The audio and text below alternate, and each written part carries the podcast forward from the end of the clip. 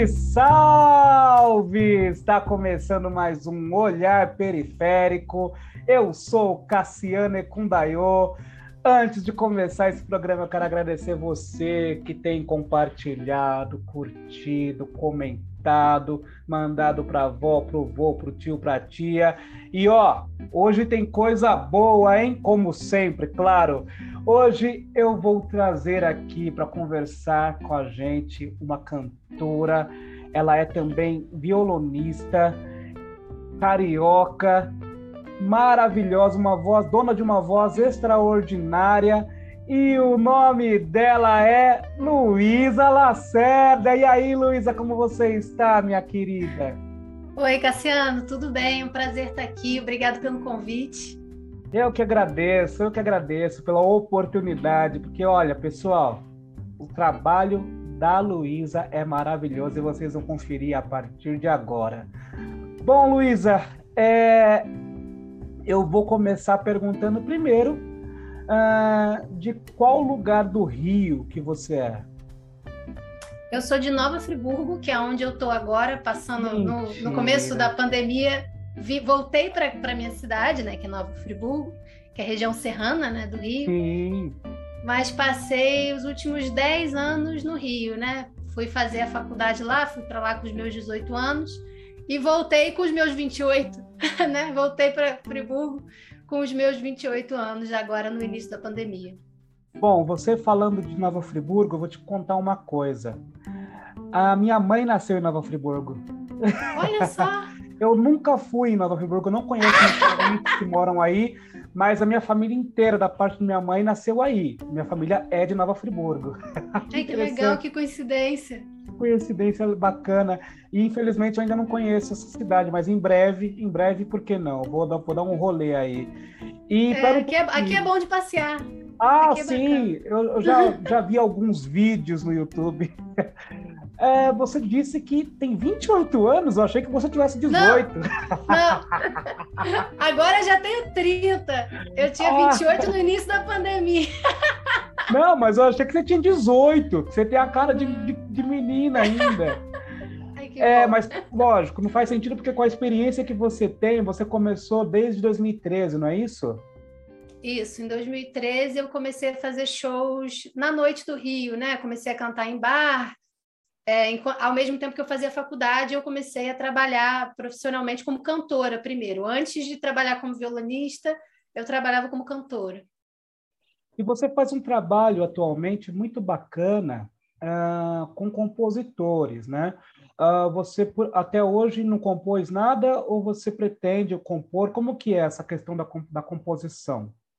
para você? Eu tenho, eu tenho uma música só composta. Assim, eu vou dizer que eu, tenho, que eu só compus uma música na vida, porque não é verdade, que eu compus várias coisas quando eu era adolescente ah. também. mas é aquele tipo de coisa que você não mostra para ninguém. É aquela mas coisa que prof... a gente fala, nossa, eu odiei isso aqui, então isso aqui não é considerado bom, só, só é composição quando eu achar que tá bom. É, não, e tem uma coisa de ser um retrato do que eu era quando eu tinha 16 anos, né? ah, né? Não, é eu não vou levar isso né, para frente com, agora com 30. É, então eu fiz, eu fiz uma música mais recentemente, né, já, já adulta, eu fiz uma música em parceria com meu pai. Meu pai é André Lacerda, eu eu já eu canto muitas músicas dele, então esse nome aparece assim no, no meu repertório, né? E eu fiz a minha primeira parceria aí que eu botei no mundo profissional, né? É, eu fiz com ele e tá gravado num EP chamado Beira do Mundo, que é meu com a Maria Clara Vale, que é uma violoncelista. A gente tem uma parceria, né? Tem um, um duo. E aí essa música tá gravada lá. A música se chama Poente e por enquanto ela é minha filha única. Ah, maravilha. Então você é compositora também, né? Não importa que você, não importa se você compôs uma música só, uma canção só, você é compositora. Mas vamos lá, eu quero uh, saber como que se deu esse, esse processo, né, de querer é, pegar uh, canções de artistas que muitas vezes, infelizmente, não são conhecidos, né, e trazer, né, e gravar essas canções, colocar nas plataformas. Como surgiu essa ideia de você produzir eh, essas músicas? foi uma coisa que aconteceu assim bem naturalmente, não foi uma coisa muito pensada para, sabe, não foi uma coisa assim que eu mirei e fui, né? Eu comecei a tocar, quando eu comecei a cantar profissionalmente, eu cantava muito Chico Buarque do Lobo, quando eu era acompanhada por outros violonistas, né? É. E eu fazia um repertório assim do que eu mais amava e que eu ouvia desde criancinha, aí Caetano, é, então assim, Milton, então eu ia fazendo assim aquele aquela junção assim dos grandes consagrados, né, da música brasileira. E depois de um tempo, quando eu comecei a tocar violão, comecei a tocar violão, digo assim, quando eu comecei a me acompanhar, porque eu já tocava violão, mas eu não me acompanhava enquanto cantava. E aí eu, que, eu comecei a ter vontade de tocar umas músicas de alguns amigos, algumas músicas que eu ia assim nos shows e via, ouvia a música e falava, nossa, que lindo isso, que, sabe, dá aquela vontade de, de cantar aquilo. E como eram músicas às vezes inéditas, às vezes não estavam gravadas, não dava para ouvir assim, né? Igual você pega um disco de do Chico Buarque ouve, né? Então aí eu entrava em, em contato, tipo, eu lembro que eu, uma das primeiras músicas que eu tirei é, e fiz um arranjo de novos compositores foi Brejeira Flor da Ilessi e da Ilessi da Simone Guimarães, né? A letra da Simone Guimarães. E eu conhecia mais ou menos a Ilessi, mas eu já era muito fã dela. E eu ia assim nos shows dela e ficava tipo, ah, Ilessi, não sei o quê. E a gente acabou ficando mais amiga. É, e teve isso de eu falar, pô, quero aprender sua música. Como é que eu faço? Né? E aí eu, eu fiz o meu arranjo, gravei um, um vídeo e a Ilessi adorou. E aí a gente foi ficando mais próximo por causa da música, né? Por causa da, não só dessa música, mas da música, né? No geral. E isso foi acontecendo com vários outros compositores também, da gente ir se conectando por causa das músicas, e eu ir fazendo arranjos, e eu ir colocando no repertório. E aí eu fui misturando consagrados com não consagrados, até que, que ficaram só os não consagrados. Isso Nossa. foi uma coisa muito natural. Olha que legal né? esse caminho que é... você. O que me chama a atenção nesse caminho que você que você tomou é que geralmente por exemplo, você falou começou a tocar aí do Lobo e, e Chico. Legal. É, às vezes eu sinto que a gente busca muito chegar próximo daquele que já está consagrado. Mas você fez um caminho muito bacana e, e o, o, que eu acho legal é a, a forma que você olhou para essa compositora, por exemplo, para o trabalho dela né?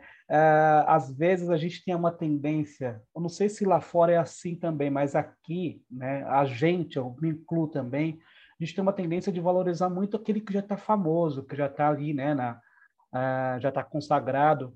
E esse caminho que você fez foi muito bacana, porque além de você conseguir trazer, né? Uh, para o mundo, para o Brasil, uh, trabalhos né, de outros compositores que não estão aí na grande, né, no grande, na grande mídia, você também consegue se aproximar desses artistas e aprende com eles, né? Você acaba aprendendo muito com esses artistas. E como é, por exemplo, para você estar tá próximo de alguém que você é fã? Deve ser uma coisa muito louca, né? Isso é muito maravilhoso. A Ilessi é, é, é, um exemplo disso, né? Que eu olho e falo assim, cara, eu sou amiga da Ilessi, sabe? E, e, amiga, e amiga de verdade, né? Não é uma coisa que a gente é, forçou a barra, sabe? É uma coisa que foi acontecendo. A Yara Ferreira, que também é uma grande letrista, que quando eu fui para o Rio, eu tinha 18 anos, e a Yara já estava meio que começando assim a planejar o primeiro disco dela, é, como compositora e cantora, né? E aí eu lembro que eu via a Yara assim na, nas aulas que a gente fazia juntas, e eu ficava assim, nossa, Yara Ferreira, sabe? Uma coisa assim, tipo, amava ela e achava ela no máximo, e ainda acho, só que agora somos amigas, e agora eu toco o repertório de músicas dela também. Então é muito legal essa caminhada assim de você chegar. Eu cheguei na cidade que eu não conhecia ninguém, né? E esses músicos também que já tinham uma estrada me acolheram também, né? Isso é bacana. É, então, eu não tinha estrada nenhuma e aí fui desenvolvendo aí a, a, minha carreira e eu tive muitas, muitas pessoas que me deram a mão, né? Eu não, não teria conseguido sem elas, sem os compositores, sem os violonistas. O, o Pedro Franco foi a primeira pessoa que subiu no palco comigo e falou: não, vamos fazer o repertório. Você quer tocar Chico e Edu? Vamos lá, quais são os tons? Vamos lá. E toca pra caramba, o garoto é assim, né, um arraso, e eu lá, tipo, sem experiência nenhuma, né? Então, essas pessoas, aí eu não tenho nem como nomear, né? O número de pessoas Sim. assim, eu sou muito grata. Mas essa, essa troca com os compositores, com certeza, foi muito importante para mim. Não, é muito bacana mesmo essa, essa questão da, da parceria e a, aquela pessoa que tem mais experiência né, contribuir para que o que está chegando agora consiga também subir no palco. Isso é muito bonito. Essa é uma, uma das coisas que eu gosto é, entre os artistas. Eu, eu vejo isso, esse, essa generosidade em, na maioria dos artistas brasileiros. Eu acho isso muito interessante. Bom, e aí você subiu no palco, você já, já perdeu a vergonha, e eu quero que você me fale, então, eu não perdi até hoje a vergonha. Eu, não, eu sei. Muita gente fala que uh, pode ser o, o, o, artista mais consagrado do mundo. Ele sempre vai ter um friozinho na barriga antes de começar a tocar, né? isso é, Sim, isso eu tenho muito. Mundo, é. Todo mundo passa, não tem jeito. Mas, mesmo assim, eu quero saber agora, depois de tudo isso, sobre a sua experiência em Portugal eu fiquei sabendo que você foi para Portugal. Como que foi isso? Fui, fui para Portugal. Eu acho que eu, agora eu já não lembro se eu fiz quatro ou cinco shows. É, e foi, foi uma experiência incrível, assim, mas foi uma experiência na cara e na coragem, porque o que, o que aconteceu é que o meu marido tem família em Portugal. Ah. E ia ter lá um casamento de um primo super querido dele. E aí a gente ficou assim: a gente vai, a gente não vai, né? Porque é uma viagem cara, né? É. Vai para Portugal. Aí eu falei para ele, olha, eu vou, eu vou fazer o seguinte, eu vou me organizar. A gente ficou sabendo disso há muito tempo antes, né?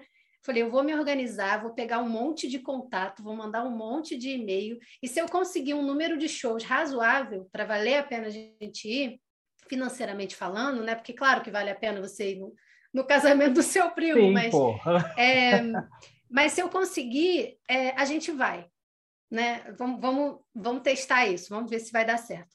E deu super certo. Os shows foram lotados, as pessoas estavam assim, ficaram maravilhadas com o repertório. E aí eu, eu gosto de falar do repertório porque tem isso, né, que a gente estava falando. Foi um repertório todo de novos compositores. Eu, se eu toquei alguma coisa, deve ter sido assim, um é do Lobo, que no legal. máximo. Mas, mas vamos dizer que foram, sei lá, 14 músicas não consagradas, uma consagrada.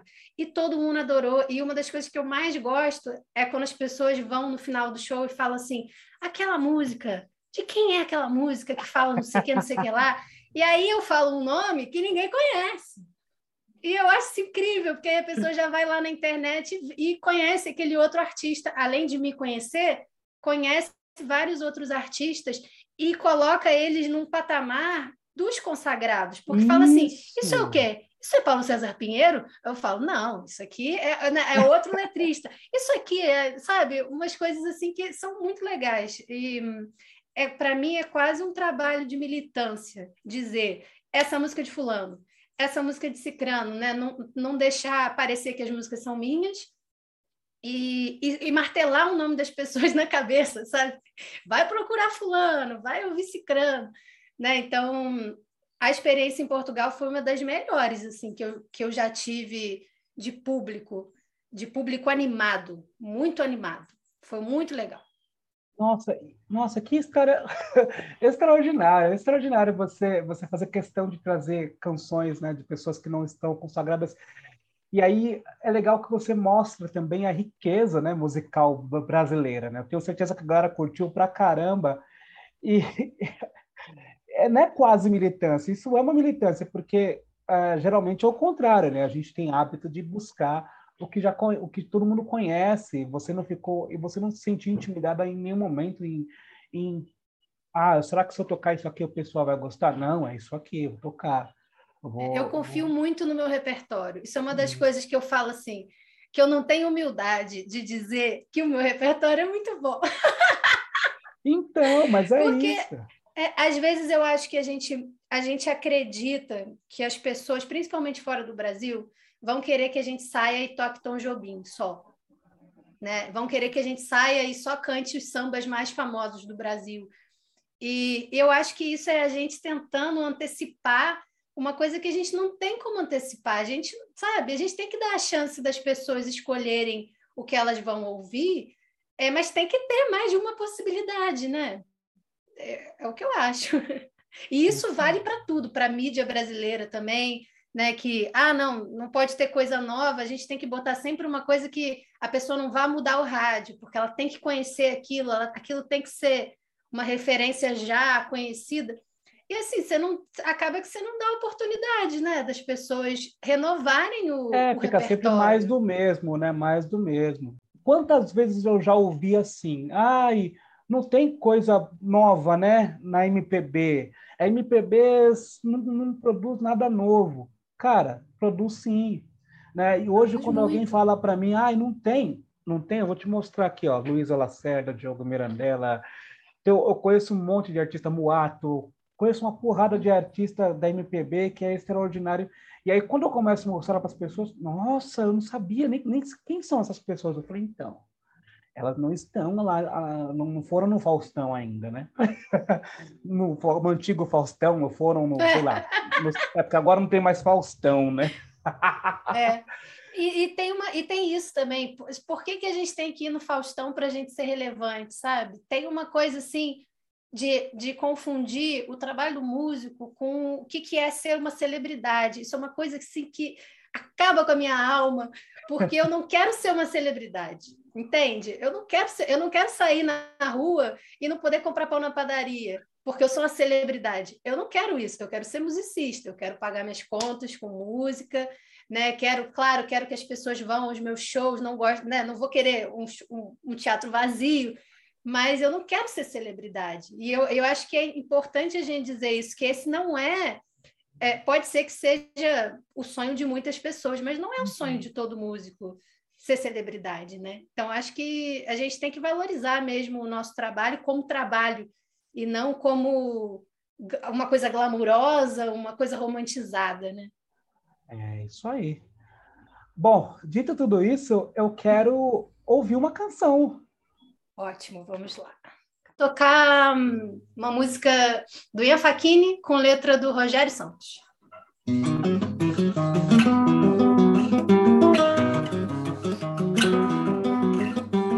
Carro, cabecilê, galo, cocorocô, escatumbararibê, só vale quem brincou. Deu zebra na desculpa pro pai, o couro vai comer no primeiro. Buraco que tem pico de jaca, é mão e tomar picada, passo a vez pra você. Vou de ponta cabeça ou na ponta dos pés, que o jogo é de esguelha. Cutucu cururu que ia lá, cutucu cururu que vem pra cá. Quando a surucucu quiser pegar, eu banco a sucuri, imito a curruíra e corro pra valer. Que eu já tô lá na esquina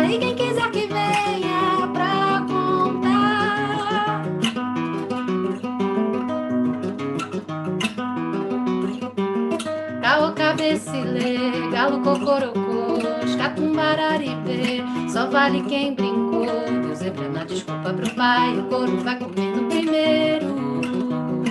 Buraco que tem pico de jaca, é pôr a mão e tomar picada, passo a vez pra você. Vou de ponta cabeça ou na ponta dos pés, que o jogo é de esguelha, cutucu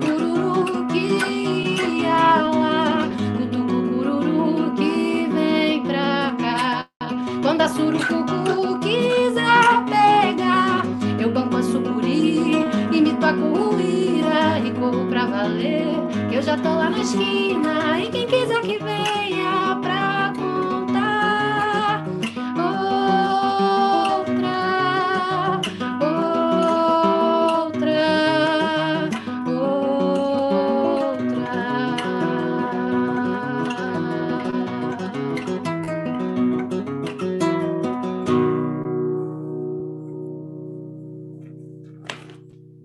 Coisa maravilhosa, que coisa linda. Nossa, nossa, eu ficaria aqui o dia inteiro ouvindo isso. Essa que foi Lenga Lenga. Lenga Lenga, o nome dessa música? Lenga Lenga, é, Lenga Lenga. Nossa, que coisa Ela linda. foi gravada já pelo Sérgio Santos, já foi gravada pelo próprio Ian Facchini, eu acho. Acho que sim. É, a Ian Facchini e Rogério Santos. E, e essa canção é, está nas plataformas na sua voz? Como que é? Na minha ainda tem até um vídeo, mas é bem antigo. Eu pretendo gravar essa música assim que, que a pandemia me permitir. Eu pretendo gravar ela em estúdio mesmo, fazer, lançar ela oficialmente. Mas tem um vídeo, mas tem outras versões de outros artistas cantando essa que é bem bonito também. Nossa, eu adorei esse violão também, esse, o som, a sonoridade do seu violão. Uh, você fez violão erudito, não é isso? Fiz violão erudito, sou formada pelo FRJ. É. Mas me conta uma coisa. Você fez violão erudito, mas você toca popular. Por que, que veio erudito? Por que, que erudito, então? você toca um popular e, e, fez erudito. Por quê? Qual foi a, a motivação? A motivação foi que eu estudava, eu estava me preparando para tentar passar para o THE, né, de música. Eu sabia que eu queria fazer música, que eu queria fazer, que eu queria ir para o Rio estudar ou na Unirio ou na UFRJ, né, alguma universidade pública, é, para estudar música. E eu não sabia exatamente o que eu ia fazer. E aí eu, eu fui pesquisar né, quais eram os cursos, e aí vi lá violão clássico, né, violão erudito, e fiquei assim, o que, que, é isso? Né? Eu não fazia a mínima ideia do que, que era. O que é erudito? A gente não, a gente não ouvia é, violão clássico em casa, a gente, sei lá, eu conheci o Turíbio Santos, mas assim, ouvi violonista solo, ouvia mais o Yamandu, não, mas, não, mas assim, aquele repertório erudito não conhecia.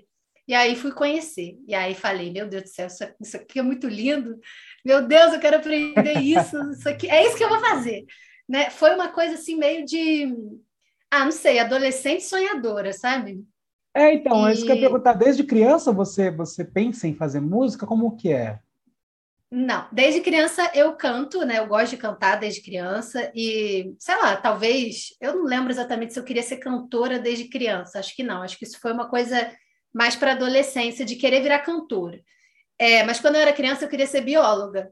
Ah. eu queria Tudo ser ver, bióloga. Né? Tudo a ver. Tudo a ver.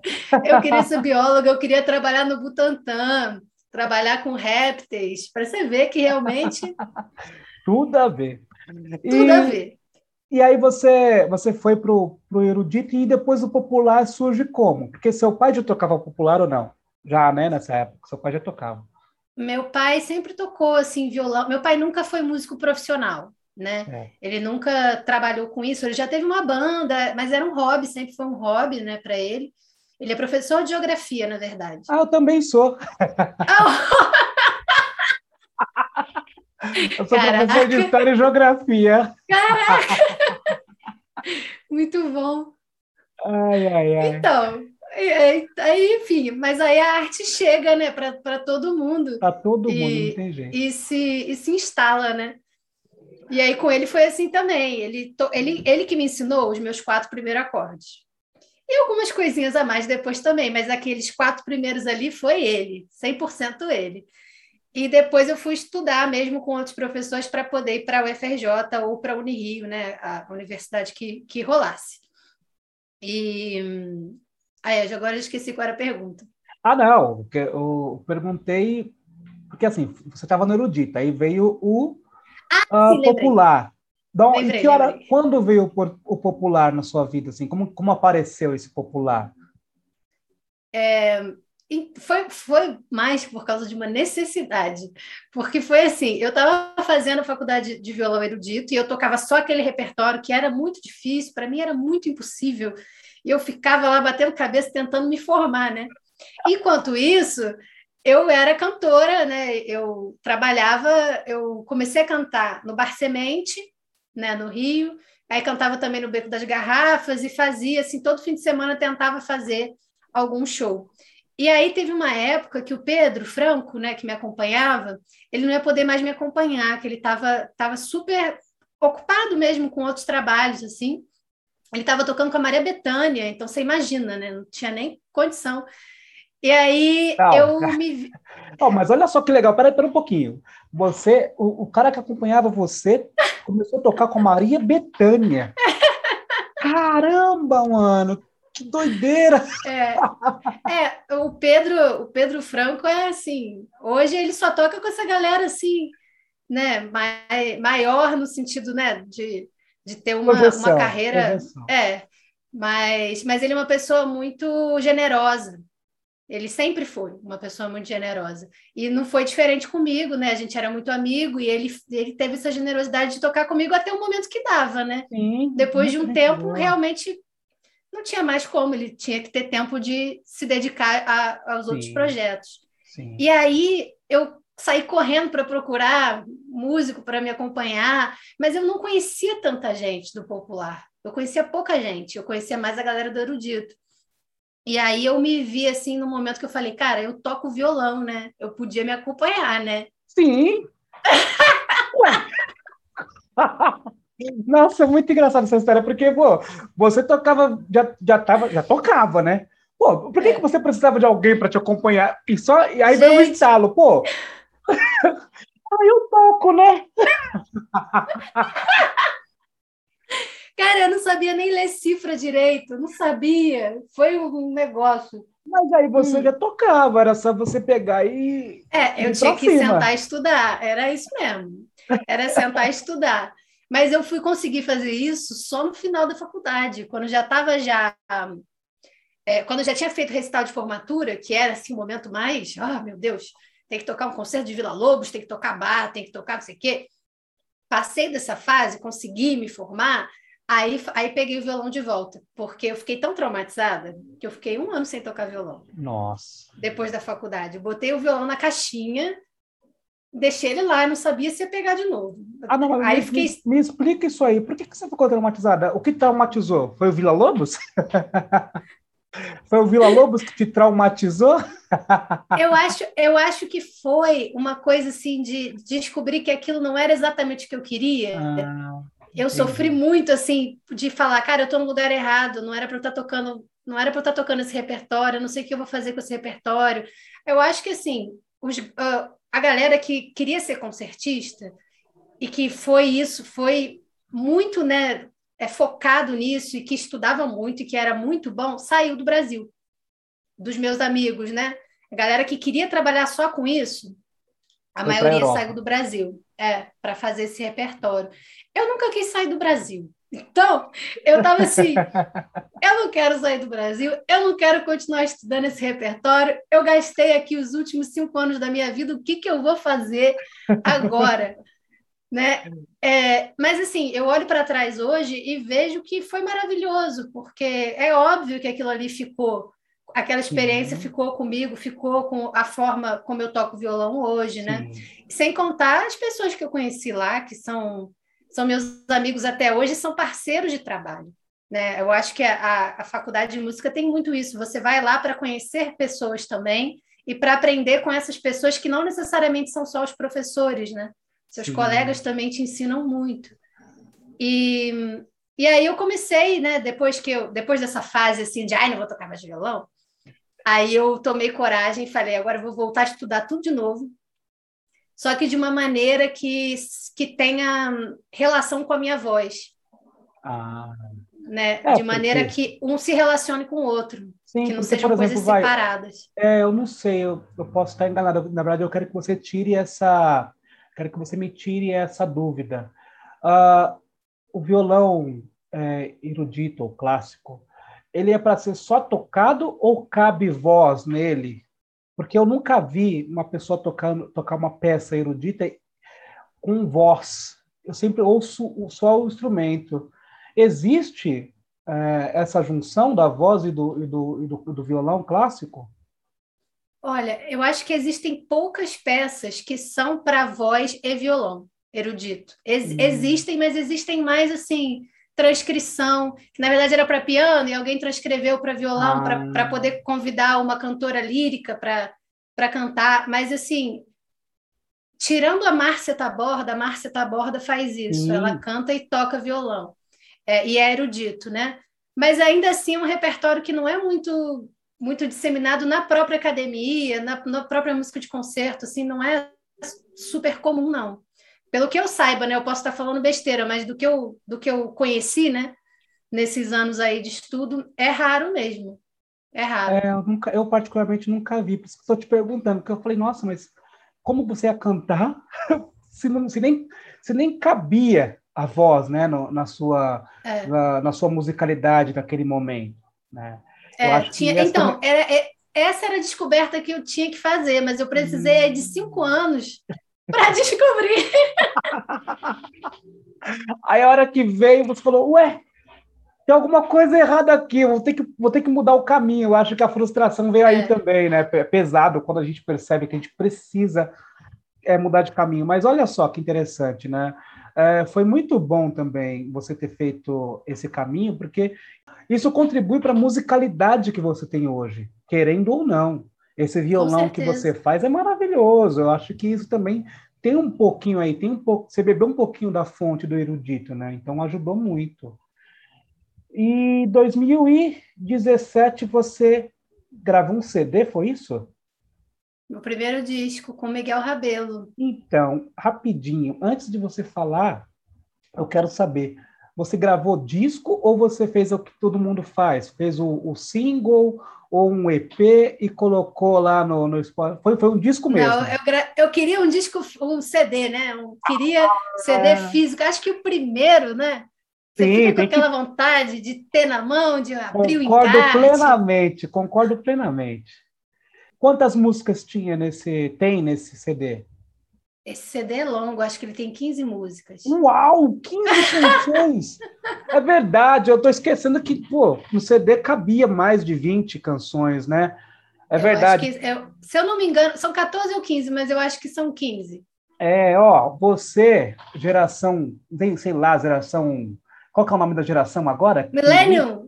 Millennium nunca vai saber, né? nunca vai saber o que é ouvir um CD ou um LP de 20 ah. canções, colocar lá a, a agulha no, no, no, no, bolachão. Vocês nunca vão saber o que é isso. e aí você decidiu gravar essas 14 canções e elas estão no, hoje elas estão nas plataformas ou não? Estão, estão nas plataformas. A gente fez eu conheci o Miguel Rabelo, deve ter sido em 2016, 2015, 2016, já não vou lembrar. Não, é, 2015, eu acho. E hum, eu conheci ele por causa da minha professora de canto na época, que era a Amélia Rabelo. E ele, filho dela, né? A gente acabou ficando muito amigo e a Amélia falou para mim que ele estava com, com umas músicas. Falou assim: ah, ele, ele faz umas músicas, mas não mostra para ninguém. Você quer? Ah. Vê se você consegue, né? Cara, aí quando ele mostrou, inclusive eu acho que por causa do Miguel também é que começou essa coisa de novos compositores de uma maneira mais, né, com mais afinco. Sim. Porque aí eu ia gravar um CD inteiro de Miguel Rabelo, com ele, né, em parceria com ele. As letras são do Paulo César Pinheiro, a maioria das letras mas tem letra também do Roberto Didio e tem uma letra do meu pai nesse CD também. Ah, que bacana. Mas, de qualquer maneira, era um menino. O Miguel devia ter 21 anos, eu acho. 20 anos, 21 anos. Era um menino jovem, muito novo, com um monte de música incrível que ele nunca tinha mostrado para ninguém, com letra do Paulo César Pinheiro. Nossa. Então, assim, era uma pérola assim, na, na nossa mão, né, para a gente fazer. A gente fez. Eu não tinha feito isso antes, porque eu acho que, assim, mesmo já tendo uma, uma experiência de palco, alguma né, experiência de palco desde 2013, é, é diferente, né? Quando você vai lançar um disco, você tem que ter aquele repertório muito bem pensado, é. já tem que ter testado aquilo algumas vezes no palco. Sim. Eu acho que é uma coisa, é, para mim, gravar um disco é uma coisa muito séria. É, e, tem que estar introjetado em você, né? É. Tem que fazer parte de você aquelas canções, não tem jeito. É porque senão, em pouco tempo, você ouve aquilo e fala assim, ai, não gosto mais. Então você Exato. tem que ter muita certeza. tem que ter certeza. Aí, e sem contar que gravar disco não é uma coisa barata, né? É, por então... hora. Então tem que ter certeza, olha, é isso e eu vou fazer rápido, porque senão. e para você fazer é, rápido, aí... você tem que ter aquilo bem, bem. É, como posso dizer? Tem que estar no âmago da sua vida para você fazer é. mesmo legal, né? Exatamente. Aí a gente fez um financiamento coletivo. Boa. Foi o primeiro financiamento coletivo que eu fiz para esse primeiro disco. Foi ótimo, assim, a galera chegou junto, né? Porque primeiro, era o primeiro disco tanto meu quanto do Miguel. Então, a família, os amigos, a galera que conhecia a gente da internet, né? Tipo, quis, quis contribuir, né?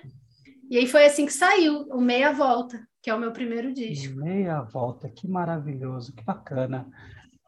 Bom, toca mais uma pra gente. Toco. É, eu não sei nenhuma do Meia Volta, mas eu nunca soube. Mentira, para não dizer que eu nunca soube, Como eu já assim? soube. Mas faz muito tempo. É porque nesse disco, quem toca o violão é o Miguel. Ah. Eu só ah. canto nesse disco e os arranjos são do Cristóvão Bastos, porque a gente é chique. Uau! o Você... Cristóvão Bastos é pai do Miguel. ah.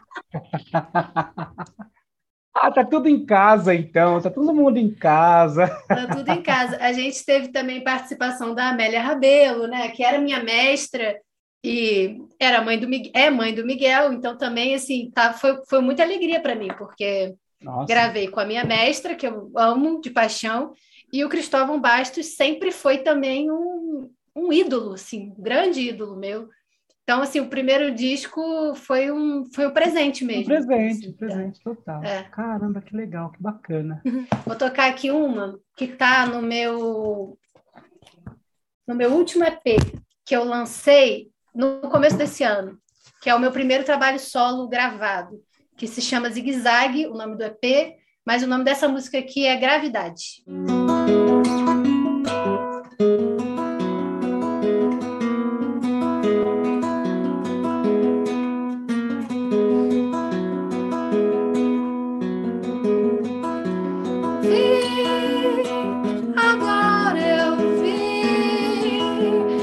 be the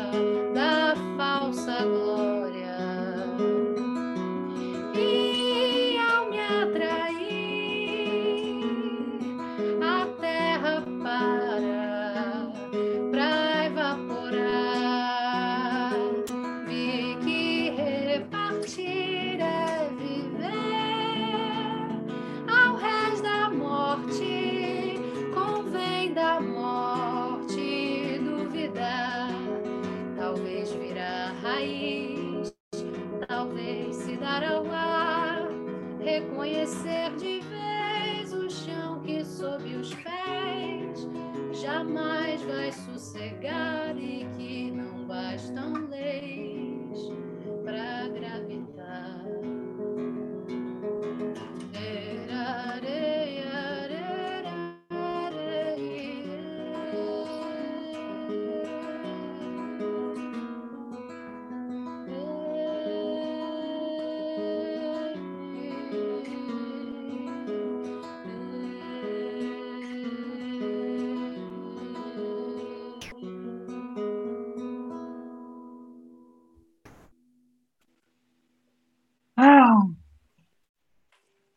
Flutuei aqui, flutuei. Trilha sonora de novela. Alô, Manuel Carlos, ó, fica de olho, hein? Essa aqui é Marcelo Fedrar e Mauro Aguiar, os dois compositores. O Marcelo. Fedrar, eu falo para ele que ele é hitmaker, que ele realmente daqui a pouco vai estar em alguma novela. Ah, tem que estar, tá, que coisa maravilhosa, mas tem que estar tá essa canção na sua voz. que tá coisa linda, que coisa linda, nossa. É, é o que eu falei para você, você você escolhe é, um repertório maravilhoso. Eu, eu acho que não é, você não tem que ser modesta, não. Você sabe escolher muito bem seu repertório, tem que confiar no seu repertório mesmo, que olha, são repertórios maravilhosos. E a sua voz, ela tem um, lance que não, eu não consigo nem. Acho que não existe uma palavra ainda. Acho que no dicionário não existe a palavra. Então, melhor eu ficar quieto, porque senão eu não vou conseguir descrever o que eu, o que eu sinto quando eu ouço sua voz, de verdade. Do fundo do meu coração. Maravilhosa, a voz linda. E a última pergunta que eu quero fazer, porque a gente já vai encerrar, né? Antes de fazer a última pergunta, eu quero te agradecer. Muito obrigado, muito obrigado mesmo. Eu que agradeço, Cassiano. Por você muito se predispor a conversar comigo aqui. Imagina. E eu quero saber se você tem como me, me descrever algum evento que marcou você. Porque você já tocou em tudo quanto é lugar, mas sempre tem algum evento que algum lugar que você toca que acontece algo que você fala caramba que bacana isso eu nunca mais vou esquecer teve alguma coisa assim nesse sentido eu vou falar de dois eventos posso claro porque um um foi antes da pandemia né quando eu cantei é, pela primeira vez na casa de Francisca lá em São Paulo e é, lá é um lugar incrível maravilhoso que eu Paulo. sempre quis tocar é em, em São Paulo, a casa de Francisca. É, mas esse dia foi muito especial porque eu cantei com o Quarteto Geral, que é um, uma, um grupo que eu amo, né, de amigos meus. A gente viajou junto para fazer esse show e a gente cantou com Marcelo Preto e Renato Braz, que são duas pessoas que eu admiro demais. E foi uma noite muito especial e memorável, assim, de eu falar, nossa, vale muito a pena fazer música, sabe? Porque eu estava com aquelas pessoas, né? Estava com os meus amigos e estava com esses dois monstros é, em cima do palco cantando Nossa. comigo. É, e uma outra vez foi ano passado, é, já, na, já na pandemia, que eu fui cantar nos 70 anos do Ginga. Né? Hum. Fui, fui participar do show de 70 anos do Ginga e foi uma realização de um sonho. Cantar com Ginga foi uma realização de um sonho e eu nem esperava que isso fosse acontecer durante a pandemia, que era o um momento que nada estava acontecendo, né? Pois é. Estava bem isolada, até quando, quando eu recebi o convite, eu falei assim, gente, eu tenho que ir, né? Não tem nem como eu não ir, porque não. eu não estava fazendo nada, eu estava assim, dentro da minha concha, morrendo de medo, né? Assim, muitos acontecimentos muito tristes, e, e esse negócio do Ginga foi uma coisa assim, não, vamos lá, vou de máscara, vou dar conta, vou me cuidar, mas vou fazer essa parada, né? Então, é uma coisa que eu nunca vou esquecer também, tanto da, do nervoso que eu fiquei de, de ter que ir fazer um show no meio da pandemia, uhum. quanto, quanto do, da coisa assim, pô, é o Ginga, eu preciso ir, sabe? Então, nunca ah, vou esquecer esses dois, esses dois momentos, é. Nossa, que desafio, hein? Que desafio. Parabéns, parabéns mesmo pelo, pelo trabalho que você faz, trabalho lindo. E, por favor, continue e voe, voe bem alto e continue levando né, a canção é, desses compositores maravilhosos por onde você passar. Obrigada, Cassiano. Obrigada pelo convite, tá? Parabéns aí pelo programa também. É muito legal a gente receber esses convites para falar do nosso trabalho, justamente porque a gente não tem esse espaço nas mídias convencionais e é importante a gente criar esses espaços. Então, assim, eu agradeço muito você estar tá, né, querendo saber um pouquinho aí da minha trajetória e dando espaço principalmente para a música, né, para a música que eu, que, eu, que eu defendo aqui. É isso aí. Conversei com a Luísa Lacerda. Beijo, muitíssimo obrigado e fui! curta, compartilhe, comente, sem moderação. Olhar periférico.